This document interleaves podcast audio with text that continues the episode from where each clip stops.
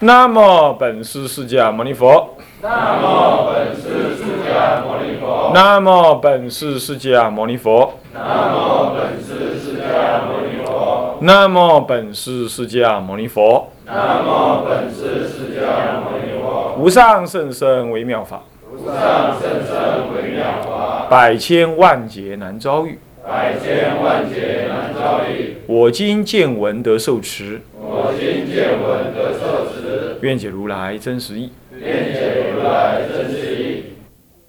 啊，我们现在上天台入门啊，请放上。呃，我们呢上一堂课呢上到了这个有关历史背景的最后一部分聊，那现在上到了什么呢？北朝佛教的一个条数啊，我说一条一条来说明它，我们不再做整合了哈。那么呢，因为差不多也已经到强攻之末了，我们对它的了解呢也差不多是这样了。那么最后这一倒数的第二条就新九部分呢、我们讲到北周武帝之第二次法难到底是怎么发生的？简单的说几句话。那以武帝，呃，就第三任帝西元，他在位时间是五六零年到五七八年，十八年在位期间，提倡儒术，励精图术图治，啊，为北伐而采这个富国强兵、强化财政的这个政策。那么，僧团呢耗损过多的财力，呃，及僧团亦有堕落现象为原因。那么，佛道长久相争不下，刮胡二任明帝时啊，已经很烈了。佛道两两者长久争论了，佛跟道啊这个顿点啊，这个这个这个长久的争论很久了。以及这个叛佛的僧徒啊，他后来改姓改改姓了，不是改名，改姓为道士，改姓为道士。哎，和尚不干干做道士，那那高山人你讲讲，嗯，西公都看赢和尚，意思说西公不赢和尚，对不？啊，现在呢，和尚伊唔做伊做西公。嘿，奇怪，嗯，不过也不也不能这么讲啦，这样讲了就让真正的塞公听了不高兴啊。呃，那么呢，他就改为道教，呃，道士，这个叫做魏元松这个人呢，他三获这个北周武帝。那么于是呢，他就于天和二年呢，五这次于天和二年的这西元五六七年呢，上书啊，于天和五六年上书。为晋元，所以呢，这个北周武帝就七次召见了这个佛教跟道教的两队人马，到他的那个殿上，可能是啊他的殿，这个这个这个这个这个皇帝的殿里头啊，这个辩论怎么样？这个这个这个三教的先后哦，不只是儒，不只是道教，还有儒家。不过最后呢？虽然儒家辩论也不一定赢，道家大部分都输，赢的大部分都是佛家。可是他心里头已经早想要什么独尊儒术，那么因此最后仍然采取公开采取什么儒教优先的政策。这位北周武帝其实原先也是什么样，随着前帝而什么样，怎么样奉佛的，但是呢，他现在为了什么目的呢？我们往前看啊，其实他是为了要要打北齐，你懂吗？他北周要想打北齐，他需要有强固的什么中央集权的力量，还有足够的人力跟财力。他为了需要有这些，他必须要运用儒家的什么什么尊王攘夷，以及什么这个这个这个尊。这个这个这个内圣外王统一国家权力这种观念呢，来怎么样？来达到富国强兵的这种集权力量、集权的效果。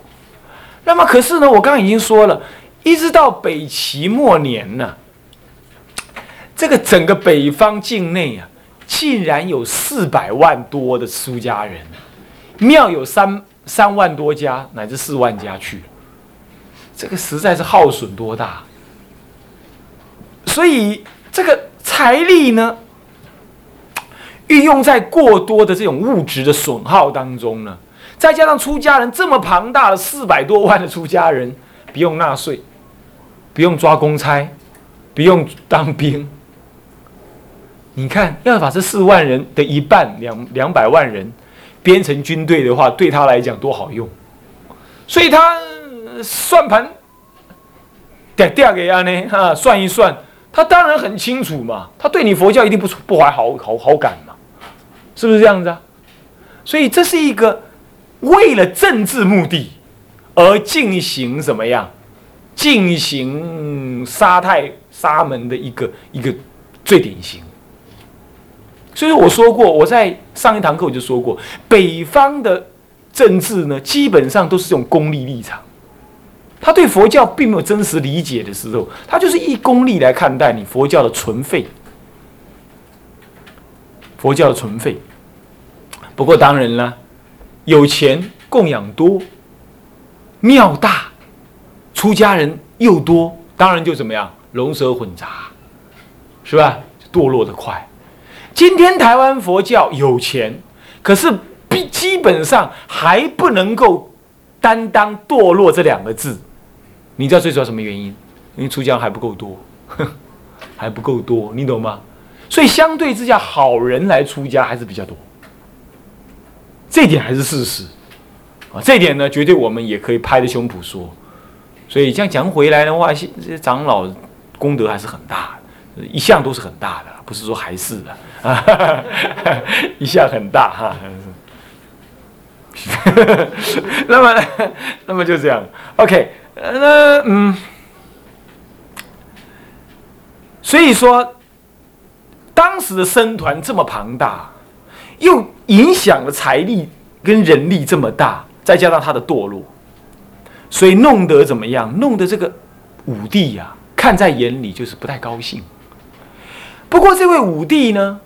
跟北周北齐的太武帝不同，北齐太武帝是怎么样？呃，北魏太武帝是怎么样？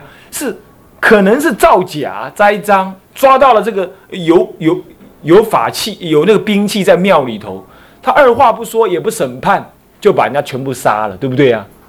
那么相对之下，北周武帝呢，就怎么样？就英明多了。怎么讲？北周武帝本来就很英明，他把呢。他把宇文泰所掌握的政权呢，从宇文觉传到宇文觉，把宇文觉给干掉，这已经是太那个智者大师时代的事了哈。那么呢，他把北周武帝给杀掉，啊，呃，我我现在说的这个年代哈，顺便提一下，已经是什么了？已经是梁朝末、陈朝初了，已经是智者大师时代了。那已经公开家来啊。智者大师是五三八年出生的嘛？现在是他在位是五六零年，换句话说是多少年？二十二岁，智者大师二十二岁了。北方正在灭佛，所以北方有很多的什么修行人、禅师啊，难来，难来，包括慧师大师，难来。这个时候呢，我们智者大师吸收了非常多北方的禅法教法。这点你也可以完全的认识这个事实，完全认识这个事实。那么好，回过头来说到这个这个这个这个北周武帝，他这个人是很英明的，不过呢，业障也实在很重。他呢要灭佛法，步骤非常严密。他首先怎么样？首先找儒释道三家来辩论，然后按住什么呢？按住儒家，按住道家。可是呢，他却被我们呢写了什么《孝道论》，嘲笑道家，这样《孝道论》一笑呢，把那个北周那个武帝啊当场给笑僵了。武帝一火大呢，把那个书呢给烧了。后来呢，道安大师后道安大师又沉浸了成了什么呢？二道二教论来分辨佛道二教的高低，弄得他也实在。没话讲，真的是道教很差，那 没话讲。可是他也不爽，他说：“好，那我两个都灭。”恶向胆边生了。北魏太武帝只灭佛教，道教还没灭。那么北周，他因为他北魏太武帝靠的是什么？靠的是那个寇谦之的什么道士力量，所以他不敢灭道教。可是他老人家这位这位英明的少皇帝呀，武帝不同，他靠的是他自己，他背后有什么儒生在支持，他靠的是知见，他就在当庭看你们辩论，那见缝。灌水就见洞插见缝插针，见见洞灌水。他看有机会就削你，削你，这样子，最后还是变输佛教，他还不高兴，他还是怎么样？因为魏元松这个道士的关系呀，这三火啊，一火大，我连你我也不听，佛道两个皆皆斩除。所以呢，在建德三年。西元五七四年的五月十七日，断然下诏灭绝佛道二教。不过，为什么他同一同时要灭绝佛道二教？还有另外一个原因，就是道教跟佛教在皇帝面前争宠呢。情形从他之前的那任皇帝是什么？明帝。呃，明帝，明帝时代就已经很厉害，搞了他呢这个武帝呀也很烦，所以干脆两个都干掉。这是这样。那么呢，毁坏经典、强令沙门还俗，都做了。不过，他又比北魏太武帝呢，北魏太武帝高明的地方是，因为他是用理性的方法来杀太佛道两教的，所以他反过来，他也承认佛道二教的根本还是不坏的啦，跟儒家狗不好还是殊途同归。所以呢，我也不要全毁他的教理。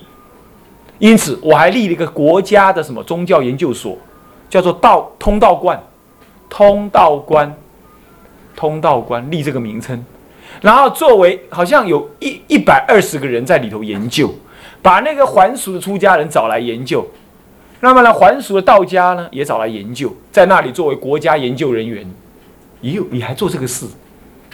不过你不要以为他这样就比较好，不。他却在，因为他是用理性的来灭佛法，所以他灭的比那位北魏太武帝是用抓狂式的灭法呢来的什么更彻底，更惨。而且呢，他打到北，他也打到北魏去了，北呃不呃对北呃北魏不是北齐，他打到北齐去，他灭了北齐之后呢，也把北齐境内所有佛教、道教也给毁了，哦。是这么干的，他不只毁他境内的，他打到别人那里去也毁了别人的，都毁，是这么干的呀。所以他是一个冷静冷面杀手，可以这么讲啊，智慧型犯罪者，哼，是这样子，嗯，他是这么干的呀。所以一方面呢，他也承认你有好处，可是我不爽，你败国啊，你怎么怎么，他这么这么干法。所以说啊，立了个通道观，作为国家的研究佛道二教的机构。他有说一句话，他说：“大道玄理啊，殊途同归啊，虽废其枝叶，犹宜存其本根。”这个到底是不是他老人家说的？不知道。可是见应该是见《广弘明集》里头有的啊。我是引自汤用彤的文章里头有这么一段话啊。建德六年，从建德三年一直到建德六年，已经已经搞了三四年了。五七七年他伐北魏的时候，仍然行废佛。你看看他前后一贯呢，他从来不后悔啊，干到底四年了他还这么干。所以四年之内，这五六年之内呢，全国境内没有出家人，没有佛法。哎呀，那死人怎么超度？没人超度，到处都是冤鬼。是吧？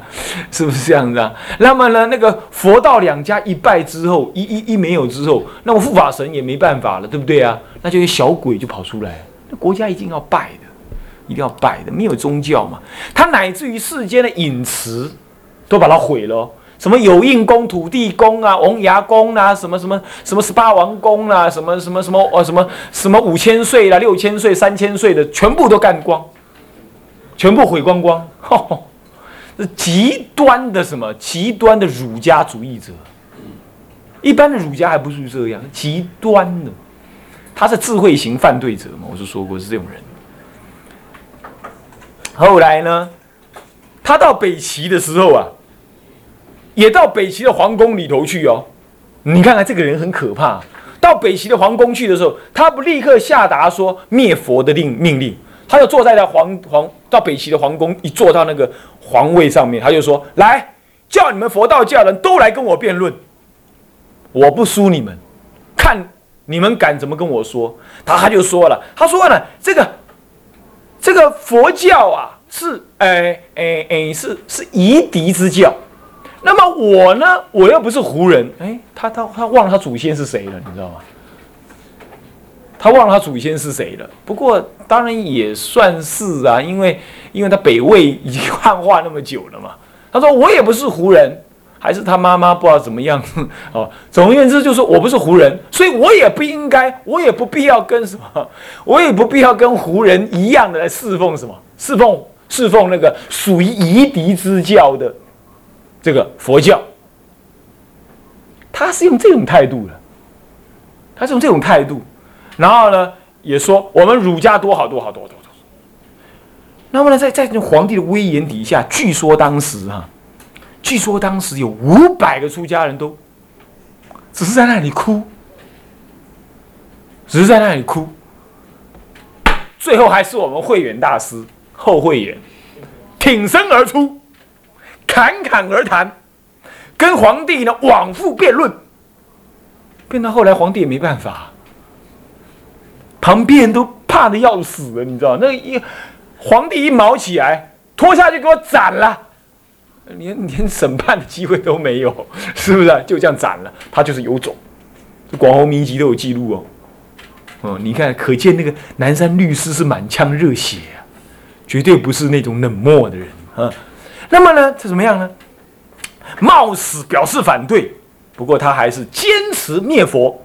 好，大家没输没赢，你没杀我，我也不认，我也不认同。好，各自退朝。退下去之后，一直到了宣政元年五百七十八年呢，也就已经是第六年了，乖乖，是吧？啊，第五年了啊，六月一号，嘿，这位武帝啊，都在都在初一，上一个好像也在初一嘛。上一个不知道什么时候死，好像是二月初一还是几月初一，就这样就这样，咣，就这样突然间死了，暴毙而亡。那个为什么？就像你看，又一次了，又暴毙而亡。所以呢，隔了三个月呢，七弄八弄，三月九月的十三号，他的什么？他的下一任宣帝，应该是他儿子吧？记得是他儿子继任，怎么？采纳了这个任道林，任道林是僧人还俗的，当时是在通道关里头干嘛做宗教研究员，他立刻上奏，说要恢复佛教，恢复佛教，因此佛教乃在兴，所以那个时候并没有明显的说是武帝看到了什么佛教的衰败啊，或什么也没有，就像太武帝那样看到藏兵器都没有，他就直接的怎么样跟你辩论，我就是要废。你变输我，我就是废；变赢我，我也废，是这样子人呢，很很压，很压霸，对不对？很压霸，阿爸，嗯嗯，是这样子的。那么呢，武帝是废佛，思虑周密啊，故行动坚决，自认非五胡之民啊，故不必是西域之佛。他这么看待的，他这么看待。换句话说，这里暗示什么？暗示。当时前任的皇帝都以佛教也是我族人的宗教这样立场来信奉佛教的，你懂意思没有？是一种文化意识在分别的。而他现在的根本铲除这种观念，他说我不是五胡人，我就不信你夷狄之教。哎，他这样看，是吧？是这么看法的。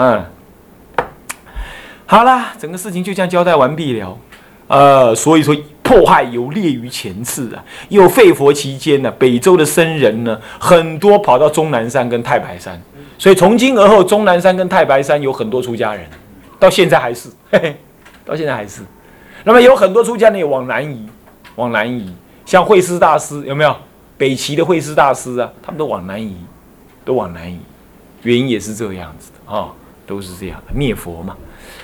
啊，这样之后呢，我们进入了最后一个重点了，也就是南北朝佛教是比较融合。这在之前我们其实已经都讲过，嗯。不过呢，呃，我们在这里呢，也应该怎么样？也应该呢，再做一个呃。回顾。首先第一条仁一，总共分四科哈。仁一，南朝佛教以东晋汉族之领导政权为什么？为背景，东晋的汉族，对不对？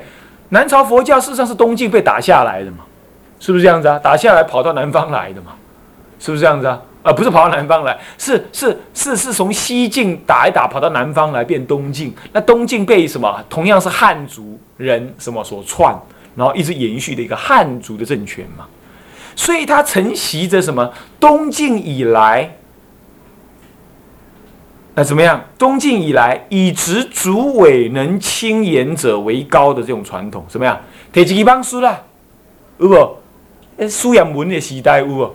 我帮书啦，一个中原棍剑，拢提帮书啦，有无？哦，主委就是帮书啦，你知影无？老山、老黑箱，那个东西啊，有没有？就是提就帮书啦，有没有？那个就是拿主委，南北朝时代的人都拿主委的，所以我们可以考据出来呢，这个什么？史艳文显然就是在南北朝时代啊。呃，他们常常说中原棍剑嘛，吼，西黑的腰刀有无？是不是安尼啊？哈啊，钟景林有无？啊，佫有说西黑的腰刀有无？是不是安尼啊？西黑就是哪里啊？西域嘛。当时很多什么胡人来到西域的胡人来到来到中原嘛？你看这个故事就是显然就是，嗯，魏晋南北朝的故事啊。那么呢，他们是执主委轻言，这轻谈呢为高尚。所以不但呢，这高僧与名流啊，以佛理来相应答啊，你谈空我谈有，你谈高我谈低，你谈这我谈那，乃至王臣亦以能够体就佛理呢为本物。当皇帝不能够讲几句佛法，给人感觉很逊，很不上道，对不对啊？那么就是皇帝，每个皇帝要上台之前，先需要背一点佛经，乃是最好上台讲佛经，这样最好。是不是这样子啊？啊，那么当然不必做的像我们老萧那样子，但是呢，至少怎么样，要稍稍讲几句佛法，是不是啊？啊，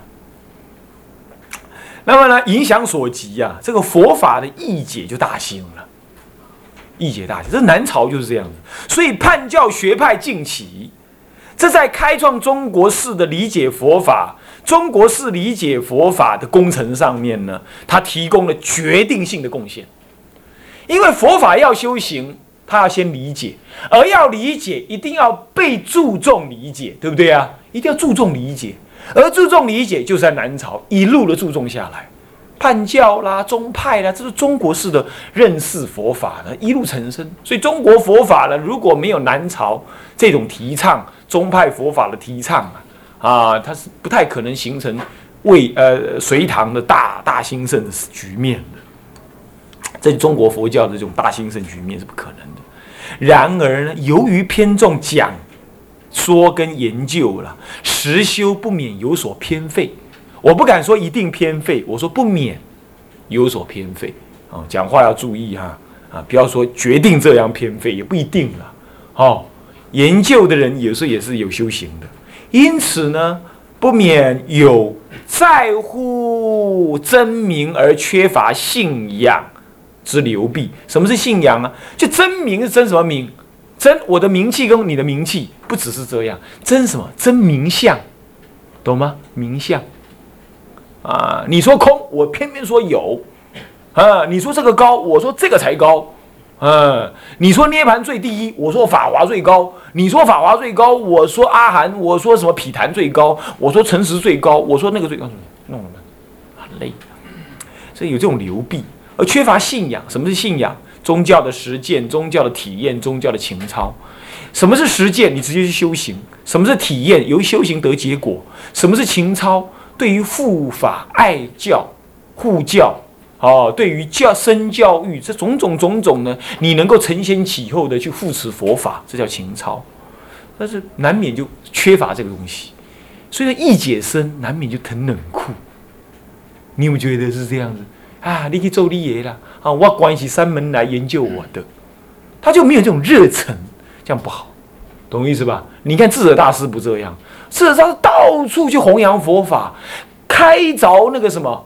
西湖啊，西湖就是他开的，他把它扩大的，西湖就是他开凿的，干嘛？本来是开成什么，你知道吗？放生池，越开越大，变西湖，是那样子，你懂吗？是这样子的，是这么开成这样。嗯，南方多大部分沿海一带啊，没有人不信仰智者大师，有一千多个余温，一天之内全部改变成什么放生池。就他，他那个是投入民间的，很厉害啊，是这样。所以天台家的人修法不同，修法不同啊，完全的像佛陀一样投入民间。他自己是义解僧，又是禅师，那又是行菩萨道者，他这样子的啊，他这样子的人啊。那么北朝佛教就不一样了，北朝佛教以胡人为主而立国，宗教文化意识不高，嗯，只是拿来对立对立而已。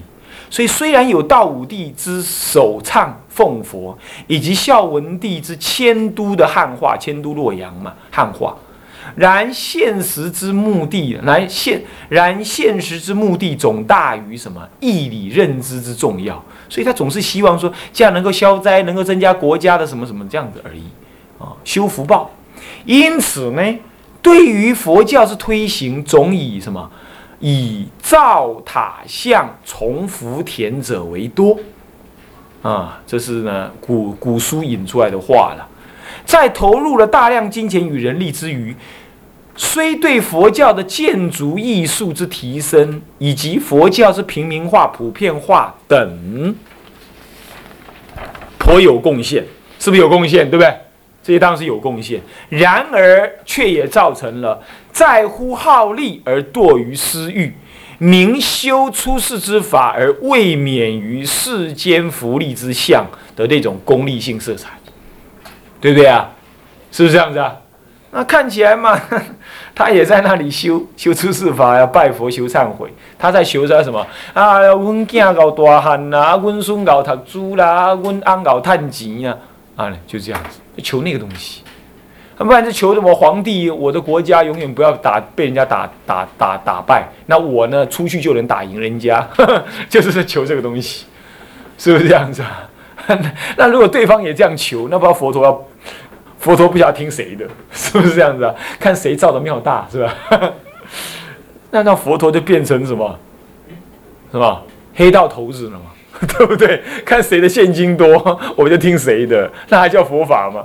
所以说这个怎么能这样子来看待佛教呢？是不是？他不修行，也不讲解道理。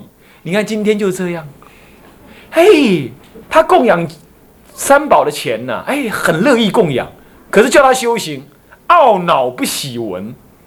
可 可是叫他叫他供养怎么样？争先恐后。你叫他不要供了，他还不可以。人家我要供养，为什么不可以？有一次我去外面讲经，我跟他说：“师傅不受供养。”他还睁着眼睛瞪我，他说：“为什么师傅可以不接受供养？”哦，我实在没办法。